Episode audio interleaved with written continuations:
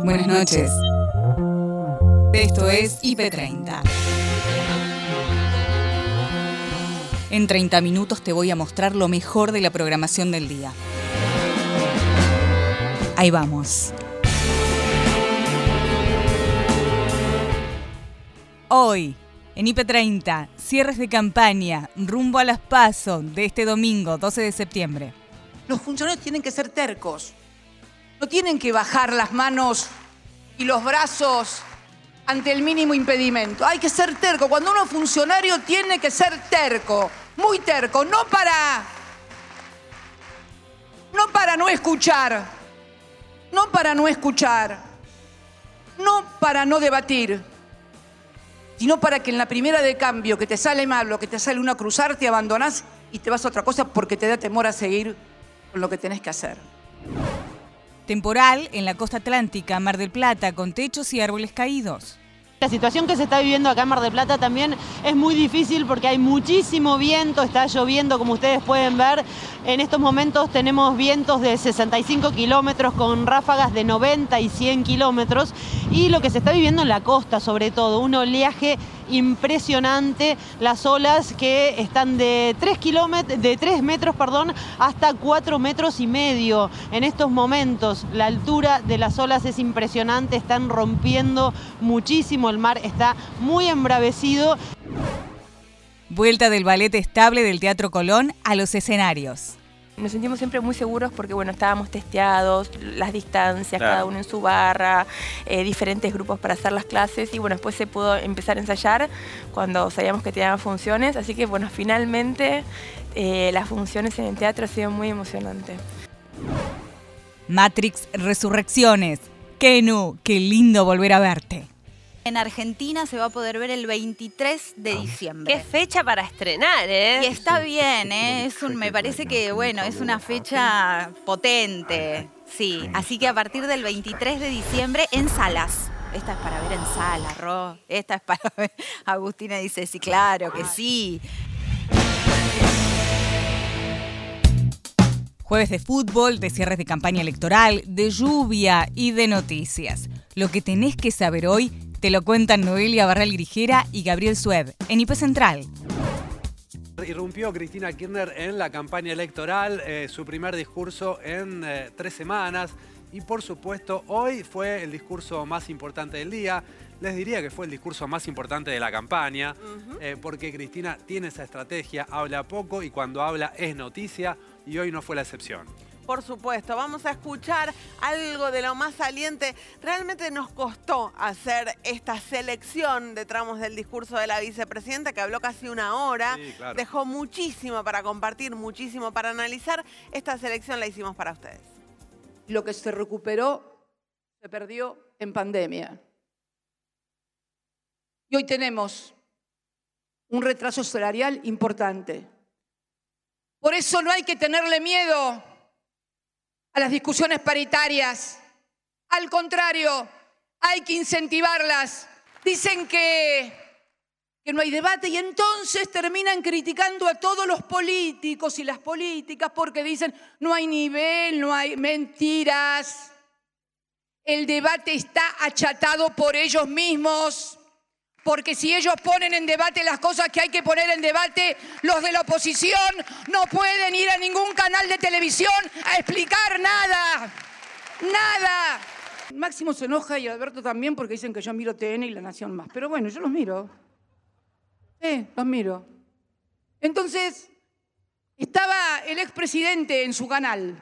Era, usted, usted dice, le preguntan los periodistas así con cara, porque ponen cara de circunstancias además, ¿viste? Injundiosas, como, Usted dice que los peronistas son golpistas. Sí, son golpistas, dijo. Amigo.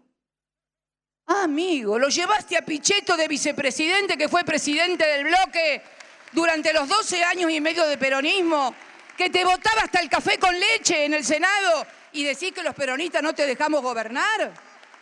Pero vamos, che.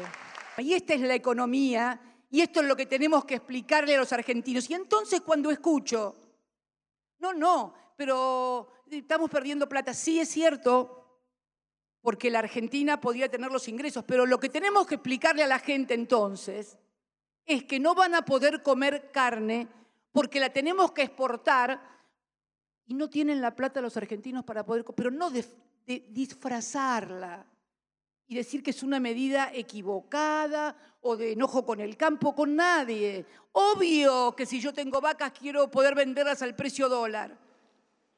Y es obvio que tal vez gane menos. El problema es, ¿qué hacemos? ¿Te dejamos que vos ganes lo que quieras y que nadie coma carne? Pero esto es lo que tenemos que discutir y no tiene que enojarse nadie, pero no hay que disfrazar la discusión. Si queremos la guita en las arcas, tenemos que decirle que no van a poder comer carne hasta que no les aumenten los sueldos a como los tenían en el 2015. No hay que mentirle más a la gente.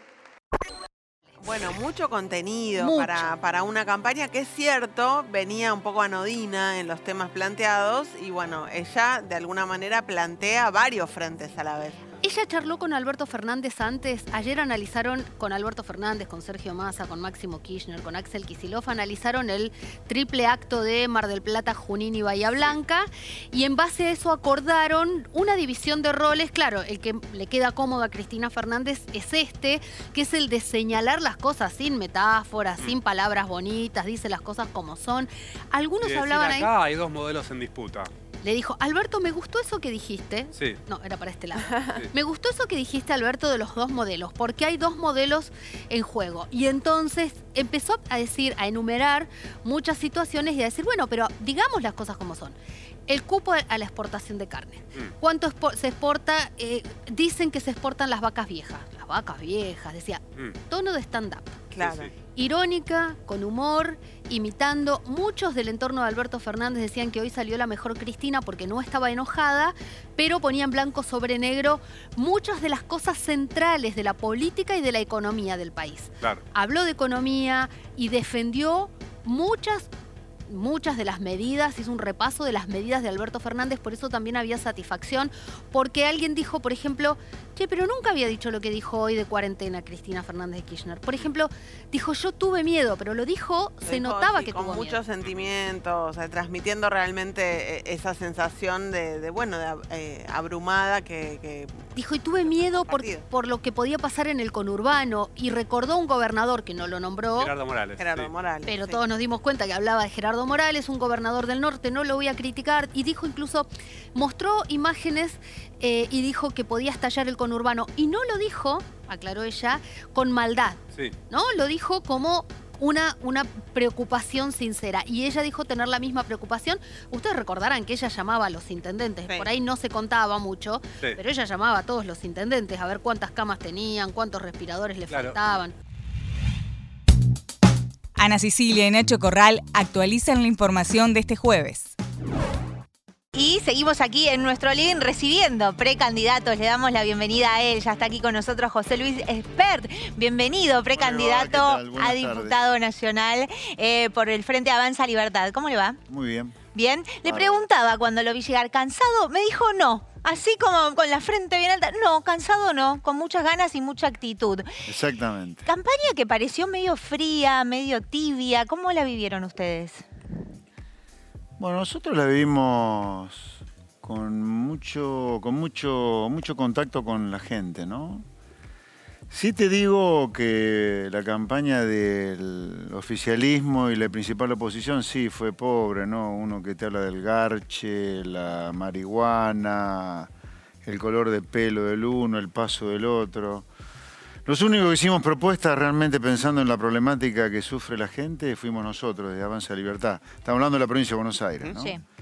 Eh, así que la vimos a la campaña como muy triste por el lado de la principal oposición y el oficialismo, ahora de nuestro lado muy rica porque en un mes desde que comenzó la campaña recorrimos más de más de 60 ciudades en el interior de la provincia. ¿no? ¿Y cuáles son las principales preocupaciones que, vos ves en, la provincia y cuáles son esas propuestas que tenés para, tratar de solucionarlas? Yo te diría las tres primeras coinciden con el diagnóstico global que yo vengo teniendo hace 30 años en la Argentina, te diría.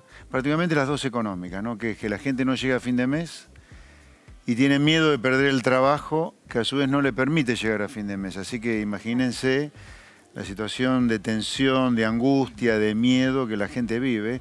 Y la tercera preocupación ya tiene que ver más con la inseguridad. que es mucho más fuerte en el conurbano que en el interior, ¿no? Pero las principales dos económicas son esas. Desde el Congreso, porque esta es una elección legislativa, ¿qué es lo que uno puede hacer por las dos primeras? O sea, por la inflación y por la falta de trabajo, si vos querés, o el miedo que la gente tiene a, perder el trabajo. La inflación es un fenómeno monetario y es un fenómeno que tiene que ver con el déficit del Estado, con el exceso de gasto público respecto de la montaña de impuestos que paga la gente. Y uno desde el Congreso puede fijar un nivel de gasto donde no haya déficit para evitar inflación. Y desde el punto de vista de la inseguridad laboral, yo creo que eso apunta a que la gente trabaja mucho en negro, no sé si lo sabían, pero hay 6 millones de trabajadores trabajando en negro, el 40% de la clase trabajadora ya trabaja totalmente precarizada, muy en negro. Y por otro lado, los empresarios, los empleadores, el comerciante, el industrial, el que tiene un tallercito, tiene terror de meter gente a trabajar por los problemas de juicios que pueden llevarle a la quiebra si llegan a tener un problema con un trabajador. Así que esto nos lleva también a un proyecto de ley que es a reformar las leyes laborales. ¿no? Cierre de campaña de Juntos por el Cambio en la provincia de Buenos Aires. El domingo no es que nosotros no jugamos mucho, el país se juega mucho. El domingo tenemos que elegir entre dos modelos de país muy distintos, muy distintos. Van a ver una boleta de ellos que representa escuelas cerradas, escuelas cerradas. Una boleta de ellos que representa la falta de laburo, no se consigue trabajo en la Argentina. Ese es el país que tenemos hoy. Prohíben las exportaciones, estamos todos locos. Un modelo de país donde no se prioriza ni mejora la seguridad, que lo único que tenemos es una ministra que, y lo digo con todo respeto a los santafesinos, que claramente son los más ofendidos con esto, que compara los homicidios de la ciudad de Buenos Aires con los de Rosario, que son cuatro veces más, cuatro veces más. Esa es la ministra que tenemos, que se pelean entre ellos, se matan entre la ministra de la Nación y el ministro de la provincia. Es imposible que mejoren las cosas así. así. Un gobierno que nos miente, que como decía Graciela, nos prometió el asado, estamos todos locos. Esa es la boleta de lo que ellos representan. Y del otro lado está la boleta del Colo, la boleta de Diego. Terminamos una linda etapa, una etapa, una primera etapa, una etapa donde estuvimos cerca, donde recorrimos más de 80 municipios, muchos kilómetros, Julito, decías, donde pudimos hablar con comerciantes, con pymes, donde pudimos hablar con docentes, con alumnos, con papás y mamás, con familias víctimas del delito, donde pudimos hablar con familias donde perdieron sus seres queridos por el COVID. A todos ellos mis condolencias. Mis condolencias y a todos ellos gracias porque a pesar de que nos faltó el mate, nos faltó ese abrazo tan necesario, el cariño y el afecto que nos dieron en cada pueblo, en cada rincón, fue enorme, enorme. Muchas gracias. Gracias a todos. Gracias.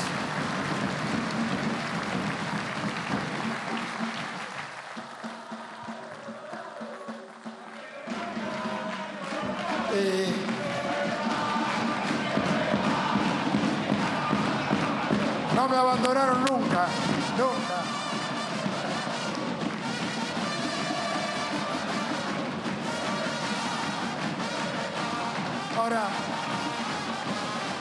ahora, como decía Horacio, como decía Jorge, como decía Miguel, Patricia, como decía Graciela, Juan Manuel, la pandemia nos dejó dos maneras de ser y de hacer, dos maneras de trabajar y resolver los problemas. Por un lado, un gobierno que improvisó, que con su soberbia avasalló todo, todo. Cierre de campaña del Frente de Todos en Tecnópolis. Me gustó mucho Alberto, lo tuyo de los dos modelos. Claro que son dos modelos. No tengo ninguna duda que son dos modelos de país. Dos modelos de país que además muchos son los protagonistas también de aquella Argentina que, defolteada, que recibió Néstor, a esta que recibiste vos. Los actores son muchas veces los mismos. Por eso esto más que un cierre de campaña, no tiene que ser un cierre de campaña. Tiene que ser una apertura de debates en el país. Porque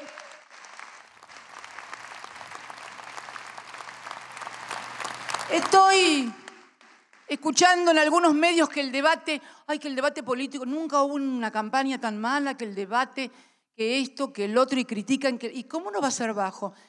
No es un problema de nuestros candidatos que han ido a todos los programas de televisión, en todos los canales, en todos, y aguantando hasta maltratos. El otro día vi cómo te maltrataban, Victoria. No vale la pena. No vale la pena, se me caso, no vale la pena. Una cosa es la discusión y otra cosa es el maltrato. Y otra cosa es el maltrato. Pero bueno, Dicen que, que no hay debate y entonces terminan criticando a todos los políticos y las políticas porque dicen no hay nivel, no hay mentiras. El debate está achatado por ellos mismos. Porque si ellos ponen en debate las cosas que hay que poner en debate, los de la oposición no pueden ir a ningún canal de televisión a explicar nada. Nada. Nada. Nada. Nada. Anoche. Anoche. Prendo la televisión. Los, Máximo se enoja y Alberto también porque dicen que yo miro TN y La Nación más. Pero bueno, yo los miro. Sí, los miro. Entonces, estaba el expresidente en su canal, en La Nación Más.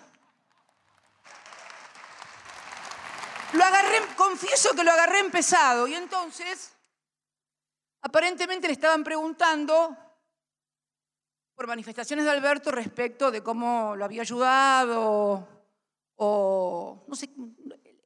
La cuestión es que los dos periodistas que estaban enfrente, los dos periodistas, sí, son periodistas. Pero bueno, no voy a adjetivar ni a descalificar a nadie. Le preguntaron, entonces, porque él decía que, no lo dejaron, que, no lo, que yo no lo dejé gobernar, que no lo dejamos gobernar. No, era, usted, usted dice, le preguntan los periodistas así con cara, porque ponen cara de circunstancias además, ¿viste? Injundiosas, como, usted dice que los peronistas son golpistas. Sí, son golpistas, dijo. Ah, amigo. Ah, amigo, lo llevaste a Pichetto de vicepresidente, que fue presidente del bloque durante los 12 años y medio de peronismo que te votaba hasta el café con leche en el Senado y decís que los peronistas no te dejamos gobernar.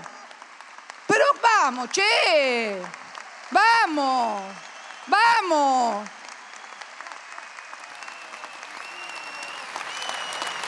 Y los periodistas, y los periodistas no le preguntan nada, no le repreguntan nada. El domingo se vota. Para ello hay que tener en cuenta algunos protocolos. Gustavo Mason, subdirector de la Cámara Electoral, conversó con Noel y Gabriel al respecto.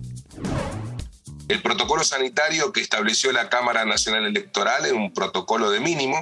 Eh, ¿Qué quiero decir con esto? Que eran reglas generales y estábamos esperando que los jueces federales con competencia electoral, que tienen un mayor conocimiento de cada uno de sus distritos en donde tienen su competencia establezcan reglas específicas para cada uno de esos distritos. En el caso de la doctora Servini estableció, eh, por ejemplo, el uso de una bandeja plástica en donde depositar el documento nacional de identidad y de donde luego me voy a retirar no solo el documento nacional de identidad, sino también el talón o recibo de haber este, votado. Eh, otra de las medidas que ella tomó en ampliación a la medida dispuesta por la Cámara Electoral eh, tiene que ver con los mayores de riesgo que van a poder, y los adultos mayores van a poder durante toda la jornada poder ingresar con prioridad eh, a, la, mesa donde le corresponde votar. Ahora bien, también es cierto que, por ejemplo, esta última medida es una cuestión de sentido común.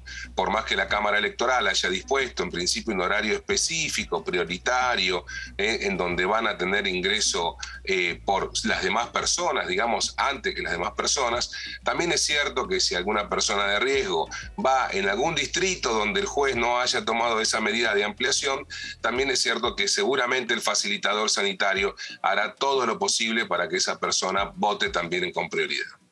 Eh, Gustavo, ayer la jueza Servini pidió la intervención de la Corte por lo que consideró una intromisión eh, grave de parte de la Cámara Electoral. ¿Han podido este, resolver esta cuestión?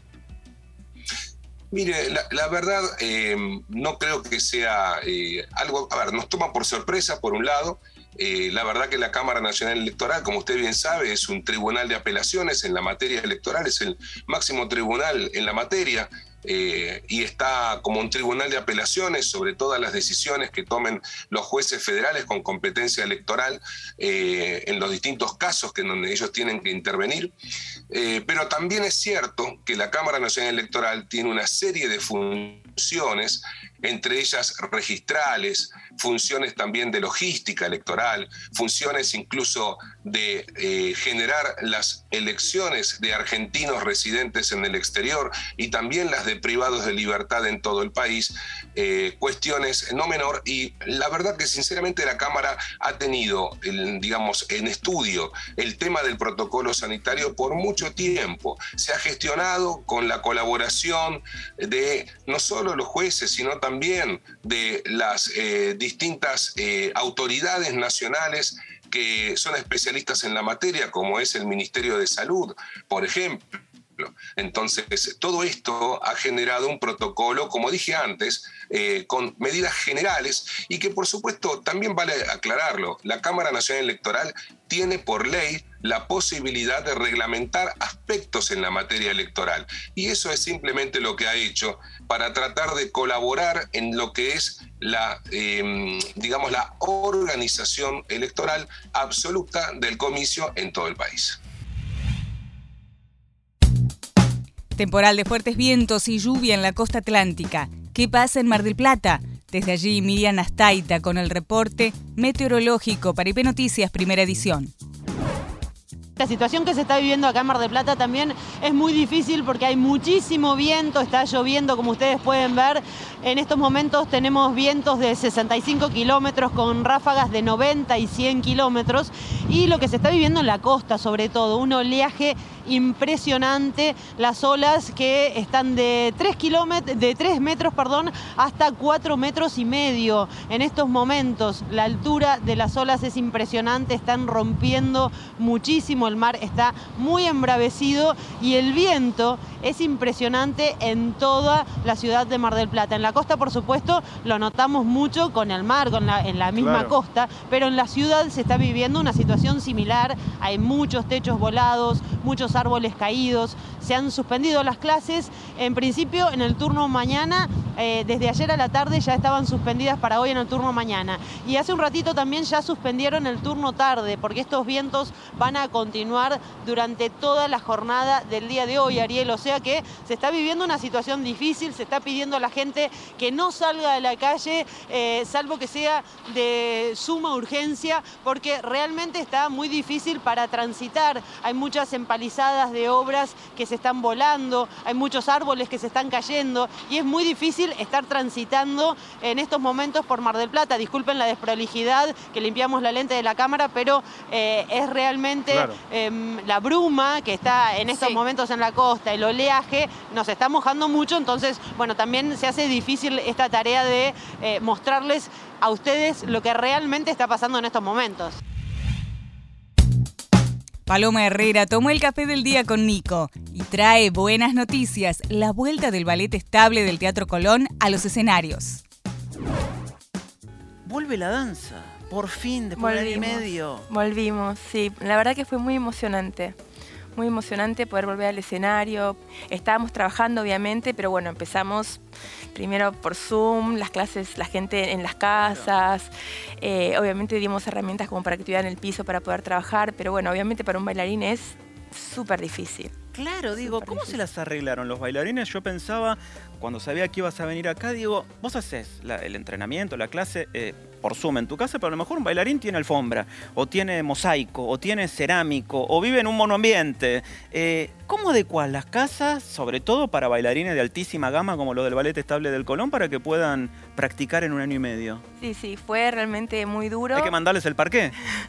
bueno, mandamos como el piso y tapete que usan ¿no? en los estudios para que por lo menos pudieran tener un mejor piso para, em, para poder trabajar, pero bueno, obviamente fue este, ajustarse a la situación, ¿no? Este, pero bueno, empezamos así por Zoom, después cuando se abrió el teatro para las clases presenciales, bueno, con burbujas, de a grupos, con distancia, eh, fue, fue toda una experiencia, fue toda una experiencia, pero bueno, la verdad que eh, nos sentimos siempre muy seguros porque bueno, estábamos testeados, las distancias, cada uno en su barra, eh, diferentes grupos para hacer las clases y bueno, después se pudo empezar a ensayar cuando sabíamos que tenían funciones. Así que bueno, finalmente eh, las funciones en el teatro ha sido muy emocionante.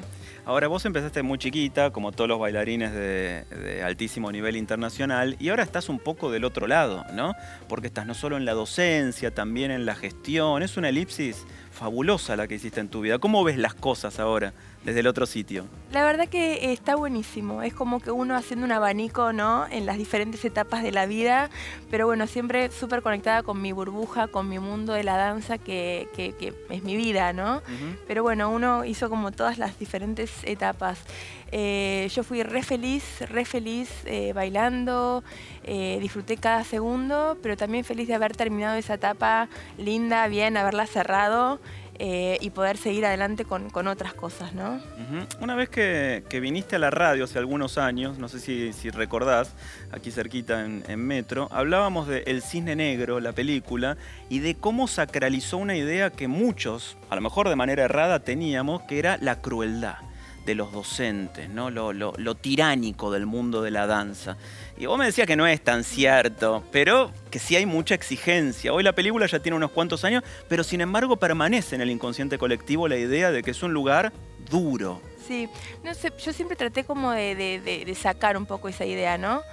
Porque soy de la idea que uno tal vez con, la pasión, con el amor, con las ganas, logra muchas más cosas que, con esa exigencia. Eh, a mí me pasaba de chiquita, tal vez uno por eso no trata de este, los maestros que, que, me han dado como ese, ese amor, esa pasión por lo que uno hace. Eh, me, me, llevó mucho más lejos que cuando uno estaba nervioso, ¿no? Entonces uno trata de repetir eso, ¿no? Porque definitivamente pienso que llega uno mucho más lejos.